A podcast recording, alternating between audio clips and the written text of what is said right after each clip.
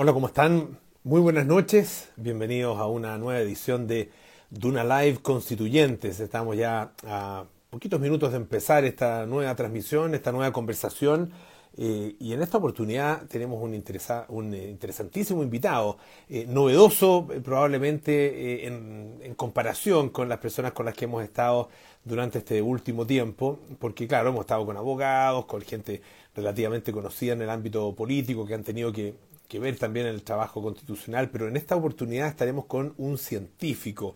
Él es astrónomo, em, astrónomo, él, es doctorado en eh, astronomía de la Universidad de Harvard, académico de la um, Universidad de Chile desde el año 1998, 1998 y ya está a punto de entrar de esta conversación el profesor Diego Mardones, quien es nuestro invitado de esta noche y a quien le damos la bienvenida ya en un par de segundos más cuando ingresa aquí al, eh, al live de Duna. Ahí está, ya lo tenemos entonces a, Diego. ¿Cómo estás, Diego? ¿Qué tal? Un gusto saludarte. Muy bien.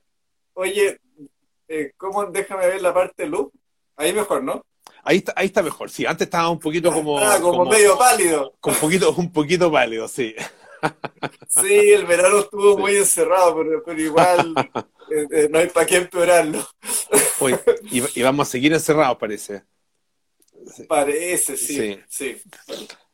Oye, Diego, bueno, en primer lugar, bienvenido, muchísimas gracias por, eh, por estar con nosotros. la verdad que es una, va a ser una conversación interesante porque obviamente tú tienes una, una característica bien distintiva eh, y, muy diferente a muchos de nuestros otros invitados por la profesión eh, y por un poco por, los, intereses que tú tienes también desde el punto de vista del aporte que pretendes hacer al, proceso constituyente. Eh, hagamos lo primero, bueno, yo puedo hacer una, una breve reseña, pero lo ideal es obviamente que tú mismo te presentes y, para que la gente ya te vaya conociendo. ¿Te parece? Bueno, em, soy astrónomo, trabajo en la Universidad de Chile desde hace ya 23 años, desde el 98. Estoy casado, tengo cuatro hijos, eh, ya grandes. Bueno, un, el chico tiene 14 años. Em, y me he dedicado a la academia, a investigación, astronomía bastante pura, digamos, lo que uno aprende a hacer cuando, cuando estudia astronomía. Eh, es hacer astronomía, un oficio donde uno aprende a, usar un telescopio para responder una pregunta y luego publicar los resultados. Pero la última, y, bueno, simultáneamente hace clases, ¿no? Eh, docencia, creé un programa de licenciatura, armé el programa de doctorado, mucha parte con la docencia y, y también algo de divulgación, que siempre es un quehacer importante en la academia. Y luego como que la, la, última década estuve más dedicado a cosas más multidisciplinarias, mucho ingeniero, biología, química. Me he entretenido mucho con eso. Es una cosa distinta. He, he, trabajado con grupos eh, de distintos países, muchas cosas con lo cuales yo soy familiar, pero también otras cosas distintas. He conocido más, por ejemplo, la cultura asiática. Eh, así que por ahí partimos. Y, y, bueno, después del estallido social, cuando surge esta oportunidad de, escribir una constitución, me empieza a, mover un bichito dentro de mí, uno empieza a preguntarse, yo valoro mucho esta iniciativa que estamos teniendo. Y el hecho de que de que el país haya pedido de que sea paritaria, con representación de pueblos originarios y de independientes. Yo dije, bueno, puede ser. Eh, ¿Cómo va a faltar la ciencia? Tenemos una, una historia constitucional escrita por abogados y por economistas, supongo yo, pero abogados principalmente. Y si tú ves ahora los candidatos, que son como 1.300 casi, eh, más de la mitad son abogados y, digamos, le agregan los ingenieros comerciales y, llegaste como a dos tercios del total. Entonces no puede ser, si queremos que estemos todos y todas presentes, todos los oficios, todas las profesiones, todas las especialidades, independencia de los partidos políticos. También habrán algunos militantes, supongo, está bien, pero no, pero no se espera que sea una constitución escrita por los partidos políticos. No pueden ellos dominar lo que estamos, eh, este proceso. Entonces, mira, me preguntan, empezar a mover las cosas y bueno, finalmente fui apoyado por dos organizaciones independientes y, aquí estoy, pues con mucho ánimo tratando de llevar la ciencia, la evidencia. Son cosas distintas y somos tan poquitos, somos como entre 10 o 20 en el país. Y, astrónomos solo uno. Entonces, bueno, aquí estamos. Ahora, eh, eh, políticamente, ¿cómo podrías definirte? ¿Dónde, ¿Dónde estás ubicado en el espectro? Si, a, veces, a veces, para algunas personas es muy fácil, ah, ni siquiera siendo militante, para otras personas es un poquito más complejo. Claro, soy totalmente independiente, nunca he militado con nadie, no lo voy a hacer tampoco. Eh, mira, me carga cuando en Chile todo el mundo es de centro algo, ¿no? Centro derecha, centro izquierda, centro no sé qué. Entonces, como, ya, yo voy a definir de centro izquierda dentro de esa, forma que me carga. Pero déjame explicarte un pitching para, para justificar el decir eso. Yo creo que la constitución tenemos que escribirla partiendo por una confianza bastante absoluta en los derechos humanos, en todos, todos los derechos humanos. Y por ejemplo, hay un, un derecho humano bueno, hay derechos, digamos, civiles y sociales, si uno quiere dividirlos en pedacitos. Y, si uno quiere asignarle política, que yo, yo, yo, encuentro que es un error, los civiles son derechos como de derecha y los sociales como de izquierda, ¿te fijas? yo los quiero todos, o sea, no porque unos sean civiles van a ser malos, no porque otros sean sociales van a ser malos. Lo que queremos, lo que quiero yo es crear un país más inclusivo, donde tengamos igualdad de oportunidades para todos independiente de su cuna. Entonces los derechos humanos son como mi base, pero el medio ambiente también lo es. Y ahí yo incluyo desde el cielo hasta el fondo del océano, todo, todo nuestro medio ambiente con nuestra rica biodiversidad. Y la sustentabilidad es clave. Yo quiero que, que este país dure mientras brilla el sol. Y esa sustentabilidad la llevo a todo, a todo, todo. Entonces, por ejemplo, yo digo, pongamos sustentabilidad también en el presupuesto fiscal.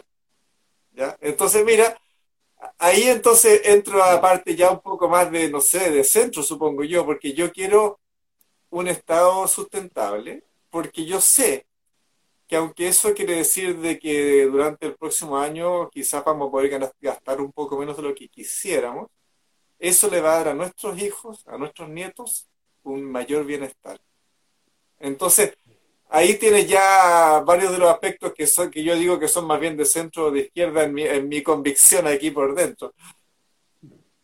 Ahora, eh, ¿por qué? Eh, claro, uno puede tener eh, convicciones políticas, ¿no es cierto? Puede tener un interés en, lo público y, puede tener un, mucho conocimiento y muy buena preparación en un aspecto, un aspecto digamos, puntual de la realidad, ser especialista, en tu caso astrónomo.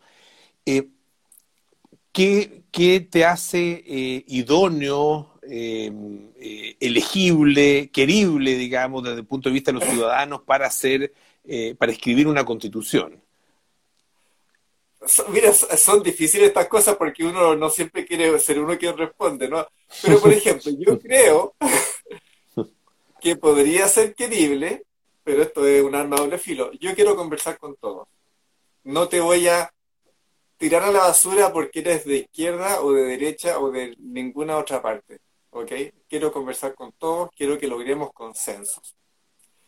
Idóneo, yo llevo 23 años haciendo academia, creando programas de licenciatura, de doctorado, educando a gente a más alto nivel. La, la educación de posgrado es generación de conocimiento, es generación de creatividad, es crear un recurso humano altamente calificado para cuestionarse lo preestablecido.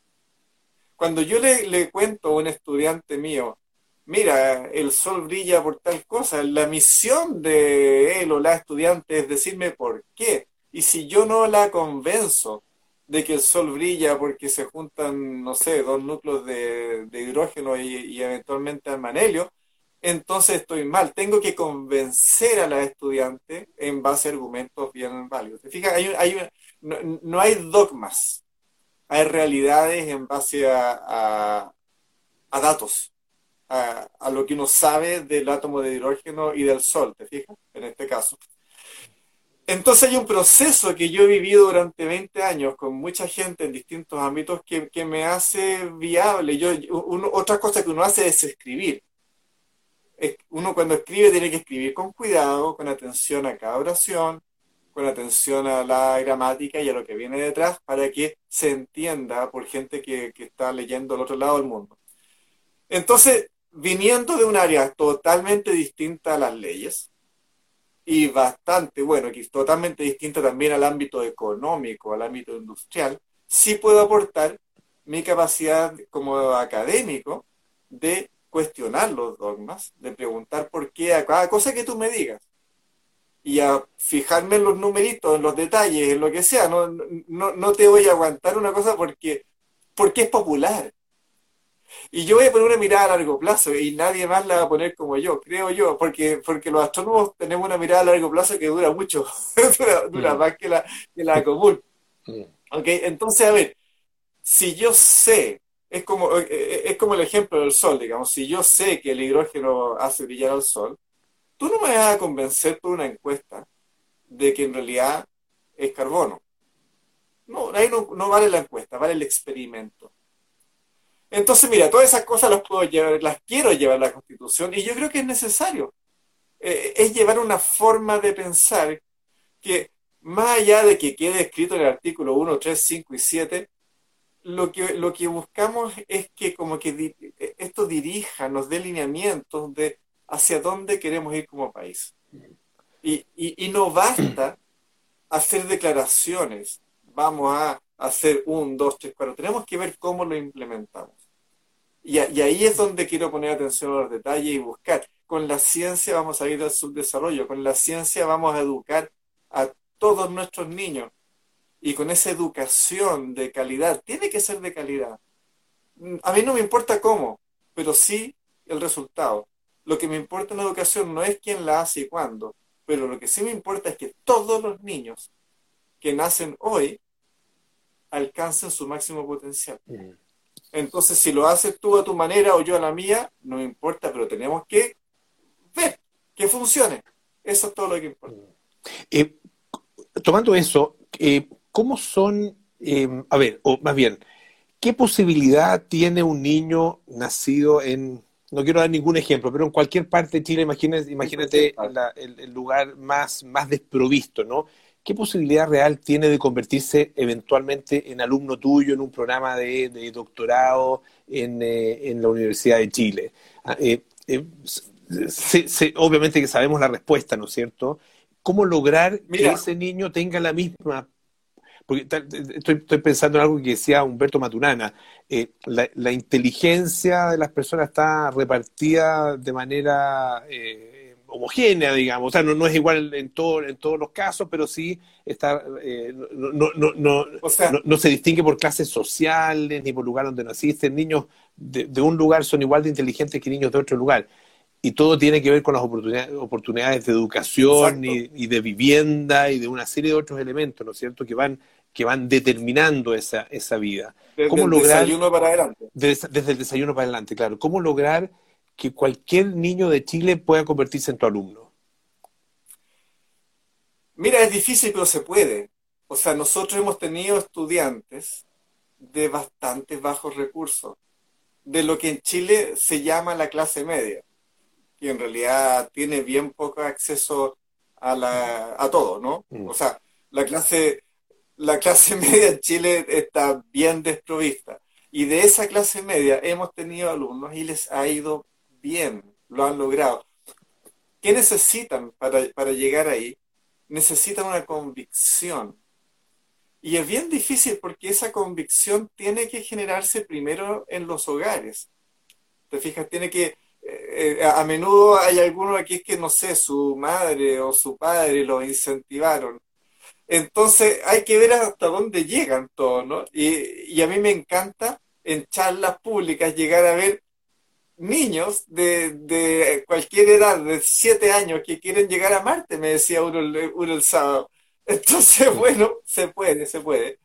Pero hay que partir dándole oportunidades a todos. Yo no sé, creo que es difícil en un lugar rural muy distante pero en un lugar, en un barrio de clase media, media baja en Santiago, no sé, si, pensamos en comunas, es incorrecto siempre, ¿no? Pero si tú piensas en niños de Maipú, de La Pintana, de Puente Alto, digamos, ese tipo de niños sí tenemos que poder darle la oportunidad. No, no nos podemos perdonar no hacerlo.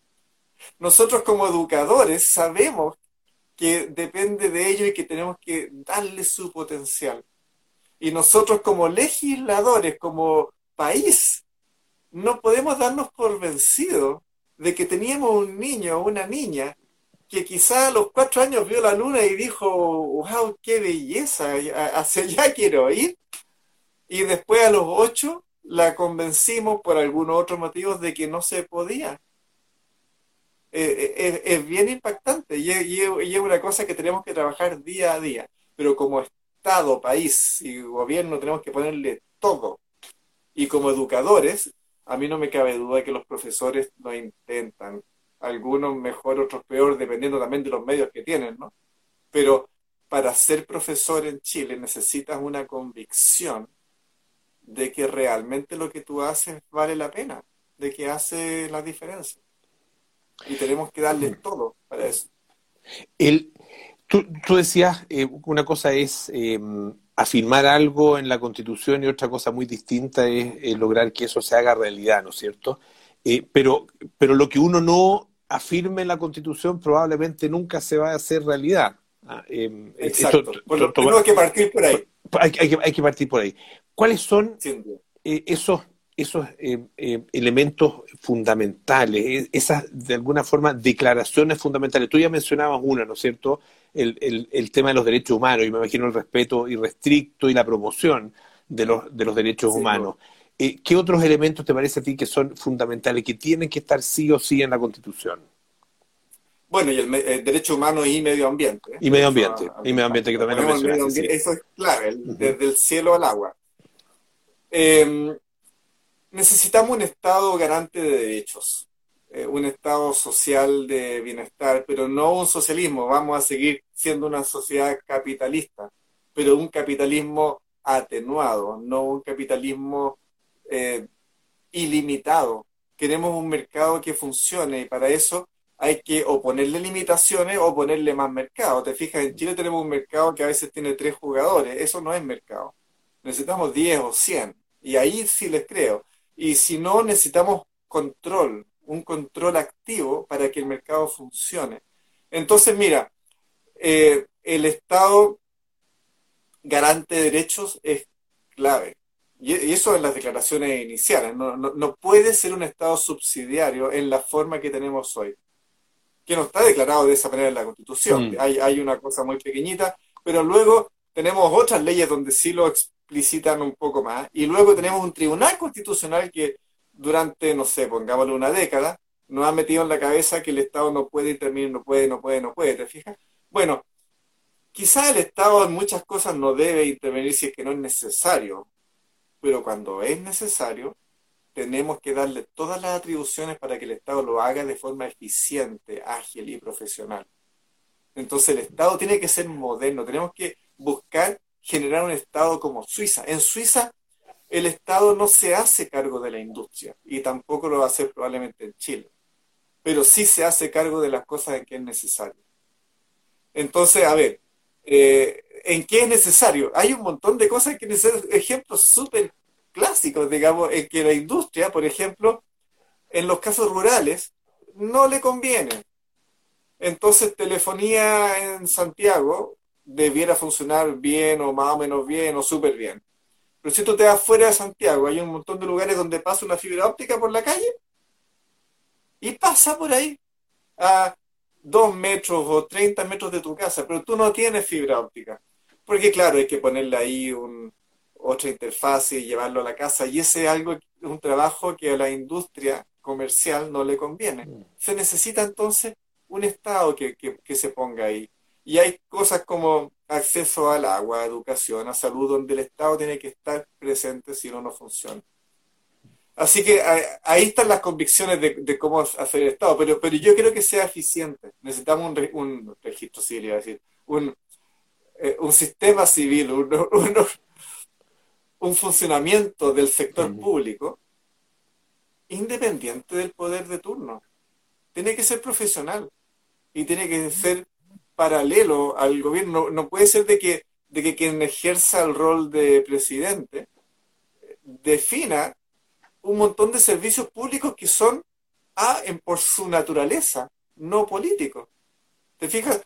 Entonces, mira, yo, yo creo que la independencia del Banco Central está bien, pero yo pondría independencia a un montón de cosas. El registro civil, el CERVEL, el impuesto interno, hay un montón de cosas que, que no son por naturaleza política.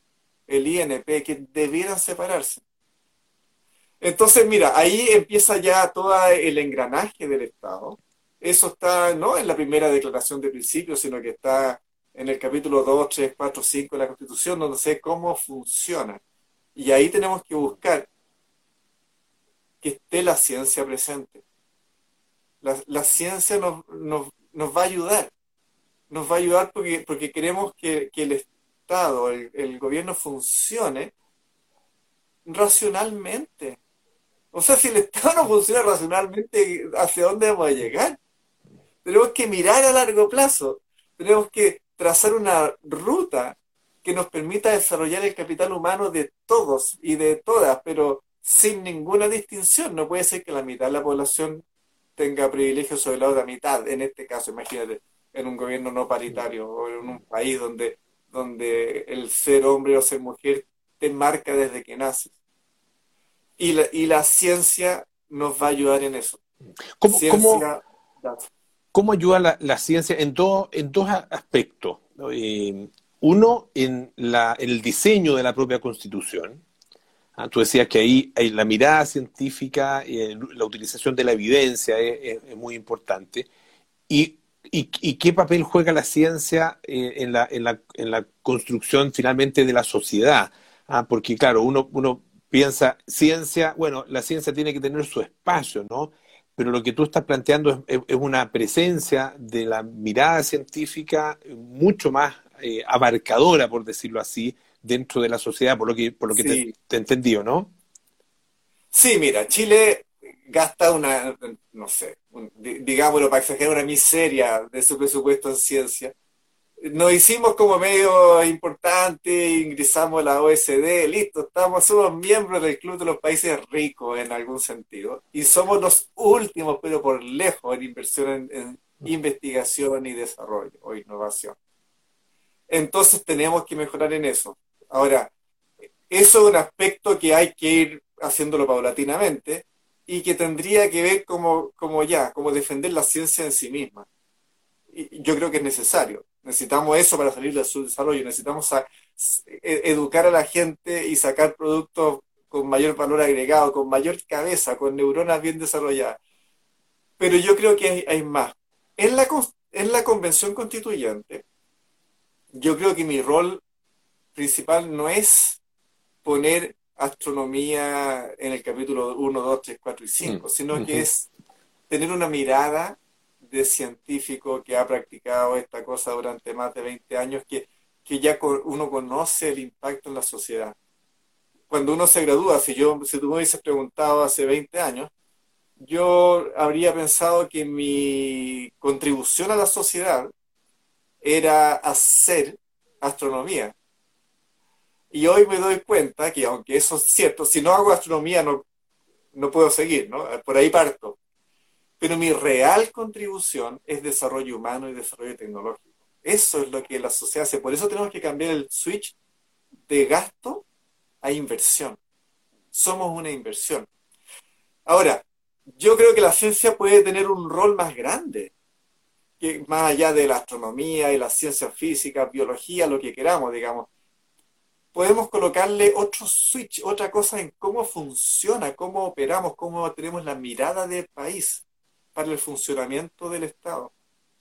Y ahí los temas en boga que aparecen por todos lados son, bueno, hagamos, busquemos tomar decisiones en base a evidencia. Impongámosle al gobierno tomar decisiones en base a evidencia. Busquemos tomar decisiones en el largo plazo. O si no es largo plazo, bueno, que, que por lo menos nos diga. Y eso, en algunos casos, es fácil en muchos no lo es. Pero, pero cuando se toman decisiones, perdón, perdón Diego, cuando se toman decisiones en base a evidencia, yo estoy, estoy de acuerdo, ¿no? Eh, pero, eh, a ver, en, por ejemplo, en la, el diseño y en la definición de políticas públicas, eh, claro, está la evidencia por un lado, pero muchas veces se toman decisiones que van posiblemente en contra de la evidencia. En contra. ¿ah? y eso, claro, uno dice, bueno, ¿a quién se le hace caso? Al, al entre comillas, tecnócrata, ¿ah? que es el que postula la evidencia, o al político que está probablemente mirando otra, otro, otro, otros eh, eh, conceptos, digamos, pero sobre todo está actuando de acuerdo con otros intereses. Yo aspiro a que si los políticos toman decisiones en contra de la evidencia por otros intereses, lo hagan con transparencia. Yo espero que me digan, miren, esta es la evidencia, sin embargo, debido a estos otros problemas, esta es la decisión que vamos a, tomar. En algunos casos eso es respetable y es entendible, pero que lo digan. Si no lo dicen, nos están mintiendo. Mm. Y eso me parece mucho peor. Y no podemos mentirle a toda la población. Digamos, la población sabe, o uno, uno debiera esperar que realmente entienda. Entonces, mira, el manejo de la pandemia, por ejemplo, ha sido bien cuestionable. Y hay un montón de decisiones que son claramente cuestionable y que uno se imagina cosas malas y que quizás no son tan malas porque no las transparentaron. Eh, ¿Cuándo obtenemos vacunas? ¿Cómo se distribuyen? Mira, quizás ha sido bien hecho, pero sin duda había varias alternativas de cómo hacerlo. Y, ha tenido consecuencias eh, eh, sobre nuestro, nuestro nivel de pandemia hoy. Las cosas que decidimos como país en enero y febrero están impactando cómo estamos viviendo hoy con la gente escondida en sus casas, ¿no? Entonces ahí uno no sabe de si, por, último, imagínate que, esto venga por las vacaciones, ya se ha criticado mucho los permisos de vacaciones. Bueno, quizás la gente necesitaba salir de vacaciones y eso era más prioritario que la pandemia en marzo. ¿Te fijas? Si eso es así, digámoslo y digámoslo con todas sus letras. Salgamos de vacaciones, cabros, y en marzo nos escondemos porque vamos a estar pésimos. ¿Te mm. fijas? Eh, pero, pero no, no digamos, no salga, júntense, total, estamos bien, cuando no estamos bien, cuando las camas estaban todas ocupadas, cuando los números venían creciendo desde fines de diciembre, así parejito, para arriba, para arriba, para arriba, ¿te fijas? Entonces, no, necesitamos la evidencia para, guiar las decisiones y cuando haya una decisión que es importante hacerla por otros motivos, que lo sepamos. Mm. por ejemplo, pongámosle eso a todo el funcionamiento del Estado. Claro, por, ejemplo, eh, ¿de qué manera, eh, tomando el mismo ejemplo de la pandemia, ¿de qué manera la, em, una consideración mayor una, o un estatus constitucional de la ciencia expresada de algún modo que yo no, logro imaginarme, pero, pero, pero me imagino que tú sí, eh, podría haber em, obligado en definitiva al Estado a tomar decisiones efectivamente fundadas en la evidencia, fundadas en, eh, los datos, eh, porque yo por lo menos tengo la impresión de que, la autoridad sí toma en cuenta los datos de manera muy importante, eh, pero en definitiva las decisiones son políticas. Eh, y esas decisiones, y, y, es lo que corresponde, porque, porque bueno, son, eh, es, estamos hablando de políticas públicas que se tienen que, aplicar, no es, no es el traslado de la evidencia hacia, hacia la política pública sin, sin, sin el sedazo de lo que puede ser más o menos conveniente, porque claro, uno podría decir, bueno, nadie sale de su casa, eh, vamos a poner un toque de queda durante las 24 horas del día. Bueno, ¿cómo, de, qué comemos? ¿Ah? ¿De, qué se vive? Es eh, eh, claro, está, está ese, finalmente, no, es, no es solamente un antecedente el que uno toma en cuenta para definir algo como, por ejemplo, las restricciones sanitarias a producto de la pandemia. Mira, el caso de la pandemia quizás lo, lo debería haber evitado. Eh, yo creo que es un caso particularmente complejo. Es súper, súper complejo. Estoy de acuerdo contigo, digamos, porque no solo hay políticas públicas y privadas, sino que también hay vida humana y es, complicado. Pero mira, eh, yo creo que sí se puede poner lineamientos constitucionales que te obliguen a tomar eso en cuenta. no necesariamente a que la decisión vaya a ser exclusivamente en eso. ¿Ya? Te doy un ejemplo. ¿Cómo vacunamos? ¿A quiénes? ¿Cuándo? ¿Ya? Bueno, la decisión que yo encuentro válida fue vacunar primero a, la gente de mayor riesgo de, que le vaya mal, de, caer como enfermo grave. ¿Ok? Entonces, principalmente los mayores de edad. Una segunda opción habría sido vacunar a los que tienen mayor riesgo de contagio y contagiar. ¿Te fijas? Es decir, a los que andan en transporte público o que tienen público todo el día, que tienen generalmente entre 18 y 60 años. ¿Te fijas? La fuerza de trabajo que se está moviendo todos los días. Eso te habría dado una, te habría eh, disminuido más, más rápido los contagios, pero sin reducir el riesgo a la población más vulnerable. Bueno, tú puedes hacer cálculos a largo plazo, a, un mes, a seis meses, a un año, y sacar cuentas, o bien puedes no hacerlo y decir, miren, mi prioridad son los mayores y aquí está. Y, lo importante es tener la información y tomar ese tipo de decisiones de forma consciente. Ahora, hay un montón de otros casos donde la cosa eh, es más sencilla. Mm. Eh, pongámosle participación ciudadana, descentralización y, hagamos que las decisiones se tomen localmente en base a, datos. Eh, mira, donde los datos son clave y, es súper importante y, a veces han fallado, son en temas medioambientales. En temas medioambientales, eh, por ejemplo, en, en, los 90 se carbonizó significativamente los 90 y 2000 nuestra matriz energética y hoy estamos viendo que es necesario descarbonizarla. Y tanto la carbonización como la descarbonización han sido políticas públicas, esencialmente, ¿te fijas? Entonces, bueno, pongámosle lineamiento para que las políticas públicas miren a largo plazo. La carbonización no fue con una mirada a largo plazo. La carbonización fue con una mirada bastante mezquina en, en lo inmediato, y donde además no consideró algunos otros riesgos, como, no sé, como le a nuestros vecinos, por ejemplo, ¿te fijas? Eh, entonces tuvo varios problemas, errores de diseño, que si uno hubiese tenido una mirada a largo plazo, habríamos prevenido, habríamos carbonizado menos la materia energética, por ejemplo. Así que hay espacio, pero eh, no, no aspiro y creo que nadie aspirar a reemplazar la política por la ciencia. Los científicos tenemos algo que decir. Y no solo aquí las ciencias naturales, vamos a ver muchos científicos, ciencias sociales también, ¿ah? manejo de datos. Mm.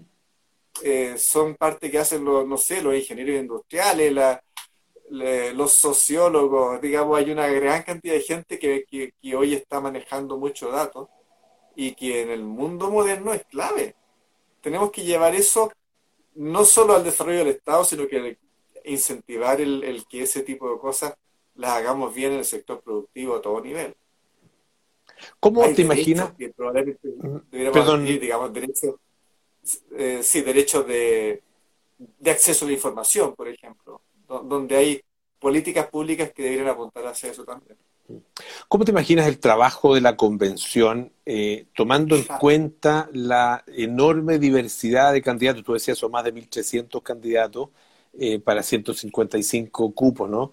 Eh, y hay, hay, efectivamente, claro, hay hartos abogados, hay hartos ingenieros comerciales, pero en definitiva hay de, todo y puede llegar de todo y, ojalá que llegue gente muy diversa, pero, pero eso va a, lo mejor a, a dificultar, a, hacer un desafío, más bien para no ser negativo, pero va a ser un desafío em, el, articular la conversación.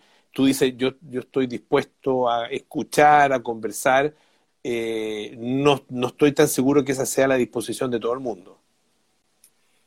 Yo he leído o visto videos de mil, no mil, estoy exagerando, pero muchos candidatos. Mm. Y hay algunos que me asustan un poco hay algunos que, plantean, esto es lo que yo voy a decir. Punto.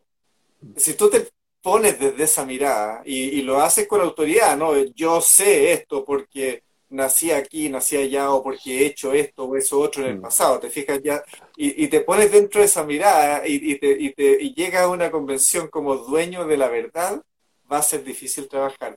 Pero yo he visto un montón de otros candidatos y candidatas que sí eh, están más abiertos al diálogo. Entonces yo espero de que los que lleguen a ser muy obtusos no sean demasiado. Lo más importante es dialogar. Mm. Y yo creo que vamos a tener una buena representación de la sociedad. Pero también va a ser importante ver un montón de otras cosas. Eh, en, en la operación de la convención me parece esencial que haya mucha transparencia continua. O sea, las discusiones tienen que ser abiertas, no sé, televisadas, los resultados de cada día, los acuerdos que se tomen tienen que estar así cada día puestos en alguna paginita por ahí. Y tiene que haber comunicación con el resto del país.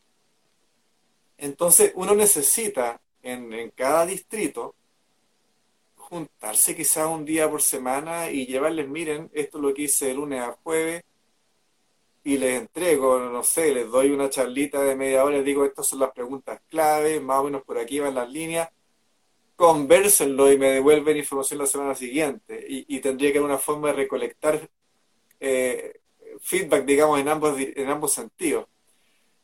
Es difícil, pero si es que eso se logra, entonces cada uno de nosotros pasa a ser una especie de, de puente de flujo de información.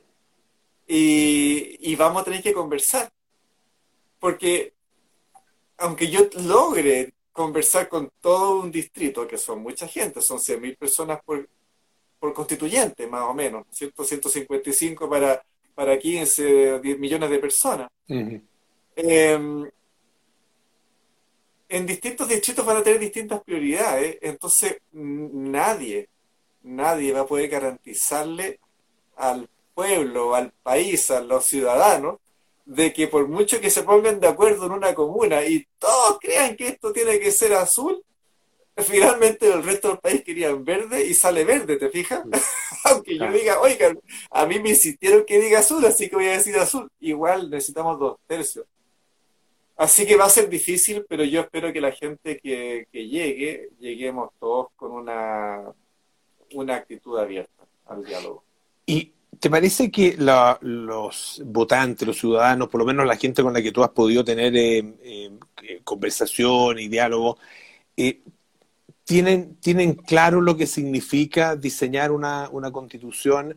Hay, personas que dicen que, lo que el, chileno se está imaginando, los chilenos se están imaginando es una especie como de lista de, de, supermercado, dicen, eh, una, una, cosa como una lista de derechos que, que van a, que, la constitución les va a garantizar y que por ese acto, como si fuera un, eh, un, acto de magia, digamos, esos derechos se van a convertir en realidad.